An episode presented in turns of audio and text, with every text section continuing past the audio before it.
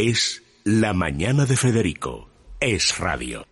David Vinuesa, ¿hay algo de interés aparte de lo de Ramos que me puedas eh, contar?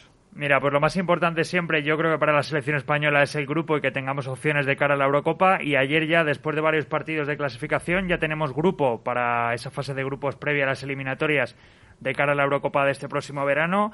Es un grupo en el que España, por supuesto, tiene que liderar. Juegan contra Suecia, Polonia y Eslovaquia. Por lo tanto, es muy favorita España para ese grupo y deberíamos pasar como, como primero. Sí, eso nos pasa siempre. Sí, luego, luego depende del primer partido. Yo siempre opino que los mundiales y las Eurocopas es tu primer partido.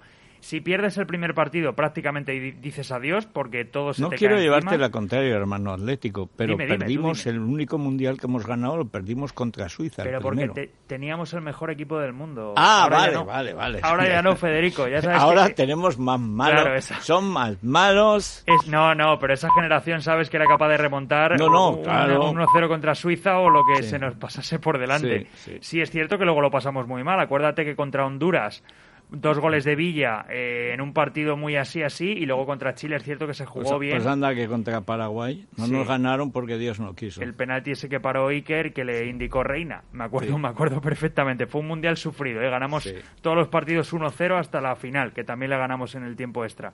Y luego, bueno, Rafa Nadal, que siempre es importante para el deporte español, ya conoce su grupo en la Copa de Maestros, Sisipas, Dominic Thiem y Rublev.